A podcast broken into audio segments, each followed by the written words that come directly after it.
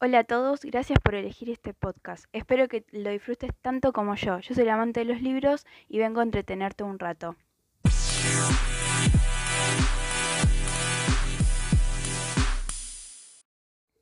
Y nos encontramos de una vez por todas en el último episodio de este podcast. Recordemos que el primer episodio se trataba sobre los tres libros que me inspiraron a seguir leyendo fuera de la secundaria extraescolar eh, por forma de diversión. Eh, recordemos que el primero era Páginas Mezcladas de Pablo de Santis, el segundo Los Ojos del Perro Siberiano de Antonio Santana y el tercero El Faro de la Mujer Ausente de David Fernández Cifres. El segundo episodio se trató sobre la primera trilogía que leí de fantasía 14 7, eh, el descubrimiento 14 7, función de ejes y 14 7, división de alternos de Pamela Estupia. Y como último episodio les traigo mi primera trilogía de misterio de Blue Jeans. Esta tenemos en primer lugar a la chica invisible, en segundo lugar el puzzle de cristal y en tercer lugar la promesa de Julia. Antes de entrar con esta trilogía, vamos a ver, eh, vamos a ver quién es el autor. Bueno, Blue Jeans, seudónimo de Francisco de Paula Fernández, nació en Sevilla y vivió hasta los 18 años en Carmona. Licenciado en periodismo, es uno de los autores españoles con más seguidores en las redes sociales. El éxito de su primer novela, Canciones para Paula, lo convirtió en un referente de la literatura juvenil. Posteriormente le hicieron dos novelas más, Sabes que te quiero y Cállame con un beso, para conformar su primera trilogía, recuperada por Planeta en 2016. Su serie sobre el Club de los Incomprendidos, eh, formada por Buenos días, princesa, No sonrías que me enamoro, Puedo soñar contigo y que cierra con Tengo un secreto, el diario de Mary, se ha convertido en uno de los mayores fenómenos editoriales españoles de la literatura juvenil y su adaptación cinematográfica, El Club de los Incomprendidos, llenó las salas. Traducidos a varios idiomas, sus novelas cuentan ya con más de un millón de seguidores, algo tan sencillo como Twitter, eh, algo tan sencillo como estar contigo, cerró con, con gran éxito la trilogía Algo tan sencillos. Sus novelas anteriores, Algo tan sencillo como Twitter te quiero y Algo tan sencillo como darte un beso, cautivaron a sus miles de lectores. La chica invisible inició una serie de thriller juvenil de enorme acogida a la que le siguió el puzzle de cristal y que termina con la promesa de Julia. Su trayectoria ha sido valorada con el prestigioso Premio de Cervantes Chico 2013, el Premio de la Feria del Libro de Sevilla 2015 y un reconocimiento muy especial al incluir su nombre en el Auditorio de la Juventud de Carmona.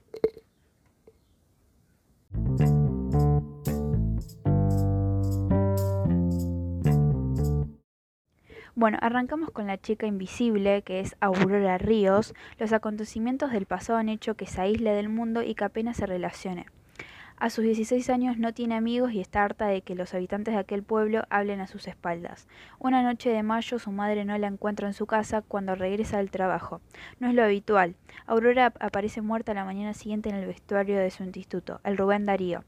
Tiene un golpe eh, en la cabeza y han dejado una brújula junto a su cuerpo. ¿Quién es el responsable de aquel terrible suceso? Julia Plaza, compañera de la clase de La chica invisible, está obsesionada con encontrar respuestas. Su gran inteligencia y su memoria prodigiosa le sirven para realizar el cubo de Rubik en 50 segundos o ser invisible jugando al ajedrez. Pero ¿podrá ayudar a sus padres en la resolución de aquel enigma?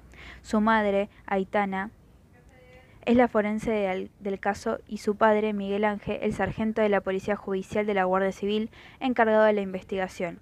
Julia, junto a su inseparable amigo, un chico muy particular con una mirada inquietante, tratará de hacer todo lo que esté en su mano para que el asesinato de Aurora Ríos no quede impune. Básicamente eso es eh, la historia de la chica invisible, pero les voy a dejar más que nada mi opinión sobre este libro. Desde que empecé a leer siempre he sido partidaria de probar cosas nuevas, de experimentar, de seguir aprendiendo. Y aunque parece que no viene a, cuento soltar esto en, una en, un, en un podcast, lo digo porque en esta ocasión Blue Jeans ha salido de su zona de confort haciendo añicos sus paredes. Eh, cuando anunció la publicación de La chica invisible, enseguida me llamó la atención y me entraron muchísimas ganas de leerlo. Me mataba la curiosidad y he de decir que me ha sorprendido muy gratamente y se ha convertido con diferencia en mi libro favorito del autor. En La chica invisible nos encontramos con una novela de misterio en la que todo un pueblo se pone patas para arriba a causa de un asesinato. La víctima es una adolescente que ha aparecido muerta en el vestuario del gimnasio de su propio instituto. A partir de ese momento comenzará una investigación en la que cualquiera puede resultar sospechoso. La, protagonista de esta historia es Julia, una compañera de clase de la chica asesinada. Julia es muy inteligente, tiene memoria fotográfica y es capaz de descifrar enigmas a la velocidad de la luz. Además, al ser tan aficionada a las novelas de Agatha Christie como el propio Blue Jeans, eh, no dudará en tratar de resolver por sí misma este caso y ayudar obviamente a sus padres. La verdad es que el punto de partida para ella es sencillo ya que sus padres son el sargento de la policía judicial y la forense encargadas del caso, por lo que Julia podrá acceder a los documentos eh, confidenciales de manera muy rápida. La historia está ambientada en un, en un pueblo pequeño en el que todo el mundo se conoce y todos tienen algo que decir al respecto, ya sea para aportar datos reales o para simplemente malmeter o vertir eh, verter opiniones eh, sin ningún fundamento. Creo que el autor ha reflejado muy bien la realidad de las reacciones de la sociedad y la prensa hasta ante un caso de como este estilo. Todo lo que pasa es perfectamente creíble y si lo comparamos con cualquiera de los casos reales que han estado en los medios de comunicación durante los últimos años son excelentes. Como digo, La chica invisible es un cambio de registro tremendo para Blue Jeans, pero lo que sí eh, que ha mantenido es su estilo personal. Igual que sus anteriores novelas, está tan bien escrita con un estilo cercano, directo y ágil y, desenfadado. Eh, los capítulos son cortos y el ritmo ameno hace que pases las páginas casi sin darte cuenta. Lo que sí quiero destacar eh, en este aspecto es que he notado que ha estado más comido a la hora de citar marcas comerciales y personajes famosos, cosa que yo he registrado porque el exceso de este recurso solía conseguir sacarme continuamente la historia en sus, en sus novelas anteriores. a lo largo de la novela vamos acompañando a Julia en sus pesquisas. El libro está lleno de enigmas, pistas y trampas para despitar, por lo que es imposible perder el interés. Yo entré al juego desde el principio, me enganchó y estuve haciendo mis propias hipótesis todo el rato. Eh, ha estado ha, sido típico el libro que estaba deseado deseando tener un rato libre para cogerlo y cogerlo agarrarlo y seguir leyendo a ver qué pasaba así como dato de lectora orgullosa he de decir que tenía tres sospechosos principales y que al final acerté con la lección eh, del asesinato eh, en general, La chica invisible es un libro que me ha gustado bastante, adictivo, lleno de intriga, ameno y que invita al lector a permanecer activo durante sus más de 500 páginas. Creo que es muy recomendable para que lo puedan leer.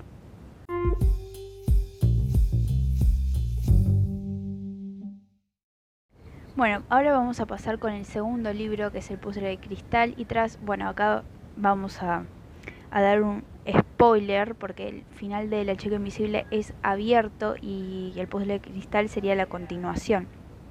Tras la explosión de la estación de metro, Julia no es la misma, se ha convertido en una chica insegura, a veces insolente, y a la que le cuesta encontrar motivación para disfrutar de la vida como lo hacía antes. También las cosas han cambiado para Emilio. El joven del pelo azul se encuentra repleto de dudas respecto a su futuro inmediato. Además conoce a alguien muy especial que le dirá replantearse su situación. Vanessa, acordémonos que era una chica súper maleducada, que salía con Iván, que era eh, un chico que tuvo un pequeño romance con Julia, pero terminó mal eh, por culpa de Vanessa y Vanessa terminó con Ingrid, eh, su mejor amiga. Bueno, en este caso Vanessa fue la más perjudicada del grupo por la explosión del artefacto. El primer martes de enero del nuevo año, Julia recibe una inquietante e inesperada llamada.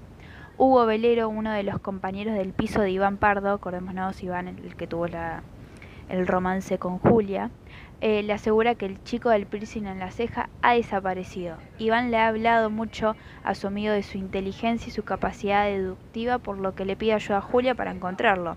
Común por ahora, ¿no?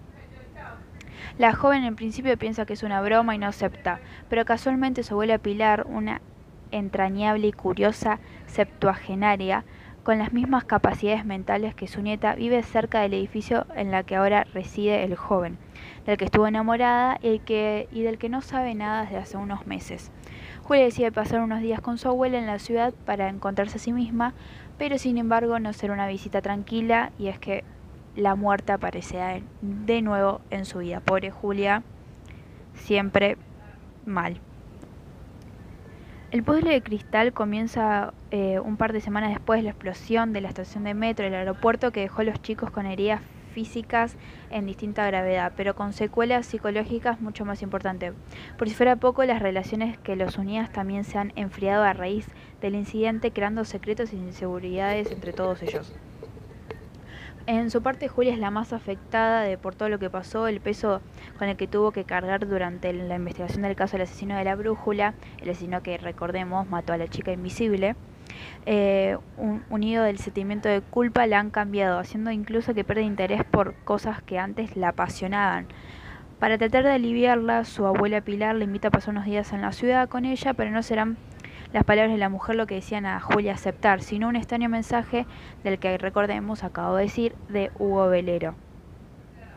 En el Pozo de Cristal nos volvemos a encontrar con una novela de misterio protagonizada por jóvenes y escrita por jóvenes, pero que bien puede ser disfrutada por los lectores adultos. La trama principal está entrelazada con varias tramas secundarias, algunas de las cuales acaban siendo decisivas para la resolución del caso, y debo admitir que yo he estado totalmente perdida hasta el final. Esta vez el autor me ha engañado del todo y aunque tenía mis sospechas de lo que no, de lo que podía llegar a pasar, no tuve, esta vez no acerté.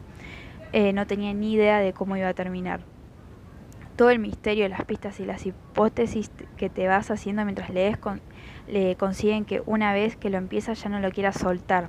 Eso también ayuda al estilo de Blue Jean, que mantiene su esencia y su escritura sencilla, cercana y amena, otorgando así todavía más la velocidad el ritmo de la historia. Durante las investigaciones de este caso, Julia contará con la inesperada y con la ayuda perdón, de su abuela Pilar, eh, una una abuela de más de 70 años que comparte la misma pasión que su nieta por los acertijos, los puzzles, el ajedrez y las novelas de Agatha Christie.